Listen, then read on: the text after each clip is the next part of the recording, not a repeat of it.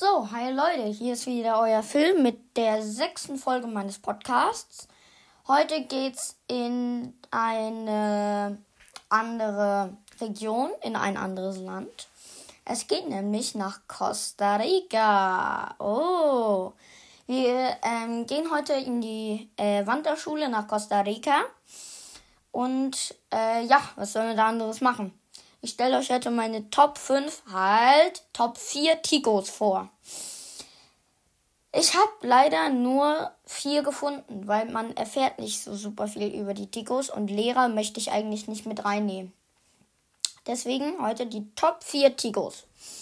So, dann fangen wir mal an.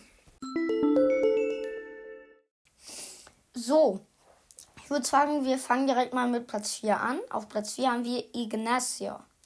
Ignacio ist ein Vogelspinnenwandler. Ich mag Spinnen nicht so. Also ich hasse sie nicht. Ich habe auch keine Angst vor denen, aber ich mag sie nicht. Also auf jeden Fall mag ich sie nicht. Ignacio ist ein Vogelspinnenwandler, der mit Juanita zusammen ist. Ich weiß nicht, wie man das ausspricht. Juanita, Juanita. Ich schreibe es einfach Juanita aus. Juanita zusammen ist. Ähm, und ja, es gibt bei den Tikos gar nicht so viele Informationen, deswegen sage ich einfach mal, was ich bis jetzt eigentlich weiß. Ignacio ist mit dem sechsten Teil äh, mit Johanita zusammen und im sechsten Teil am Tag der Rache transportiert er auch ähm, das Telefon, das Handy von Karak.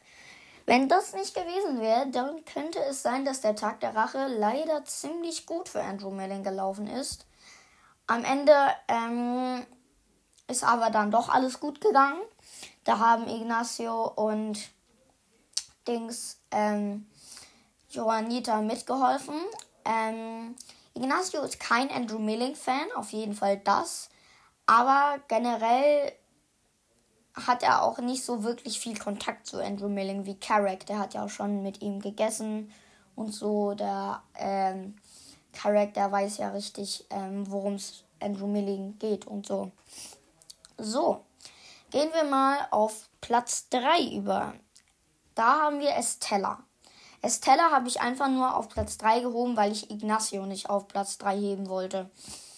Weil ich nicht über, viel über den weiß und weil mir seine Gestalt nicht so gut gefällt. Naja, Vogelspinnenwandler eben. So, Platz 3, Estella. Estella ist eine Brüllaffenwandlerin eine Brüllaffenwandlerin. Ja, genau so hat sie auch ungefähr ihr Referat vorgelesen zu Costa Rica. Im vierten Band hat sie so ihr Referat vorgelesen. Da hat Lou, wo alle dankbar waren, hat Lou ähm, ein Taschentuch umgereicht, wo sich jeder was abgemacht hat und das in die Ohren gestopft hat.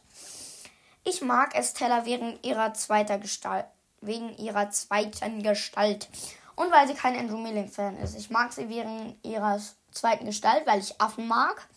Meine Lieblingsaffenart sind eigentlich Totenkopfäffchen. Die sind sehr süß. Aber Brüllaffen sind auch nicht schlecht. Sind eben laut.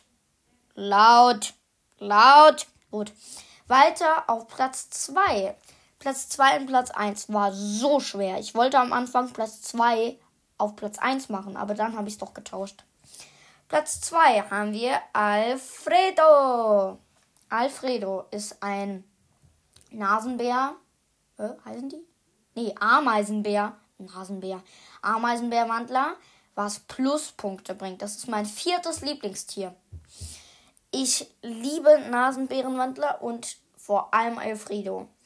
Alfredo war am Anfang Andrew Milling-Fan, aber dann hat er doch gegen Andrew Milling gekämpft, wofür ich ihn sehr liebe. Also nicht in dem Sinn, aber ich mag ihn sehr. Alfredo ist eines meiner Lieblingstiere.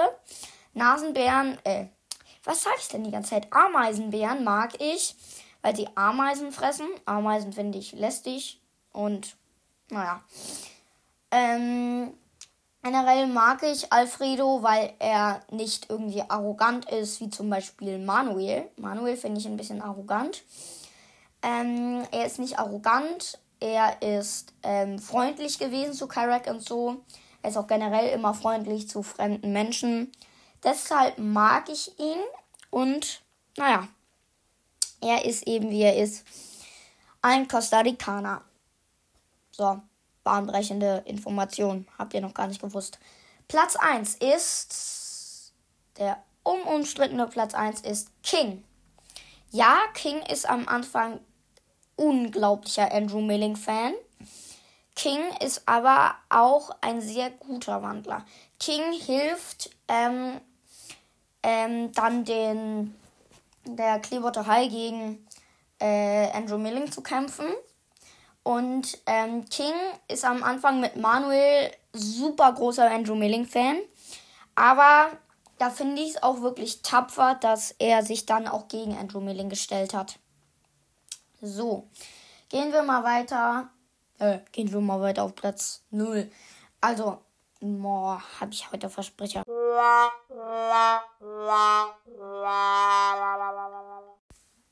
So, ähm, weiter im Text.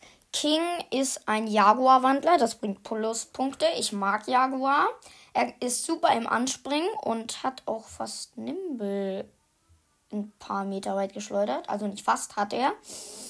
Aber generell ist er sehr nett und ähm, er ist eigentlich auch ähm, ganz schön mitleidens, mitleidenswürdig, weil er in einem Zoo aufgewachsen ist.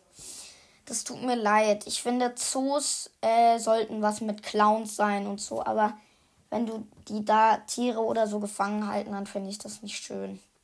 Generell, ich finde, Tiere sollten in freier Wildbahn leben und nicht irgendwie eingesperrt sein. Deswegen tut mir King aufrichtig leid, mein aufrichtiges Beileid. Ich, ähm, es tut mir wirklich leid für King, was der für eine Vergangenheit erleben musste. Aber durch Manuel hat er einen guten Freund gefunden. Ja, Manuel ist am Ende auch gegen Andrew Milling.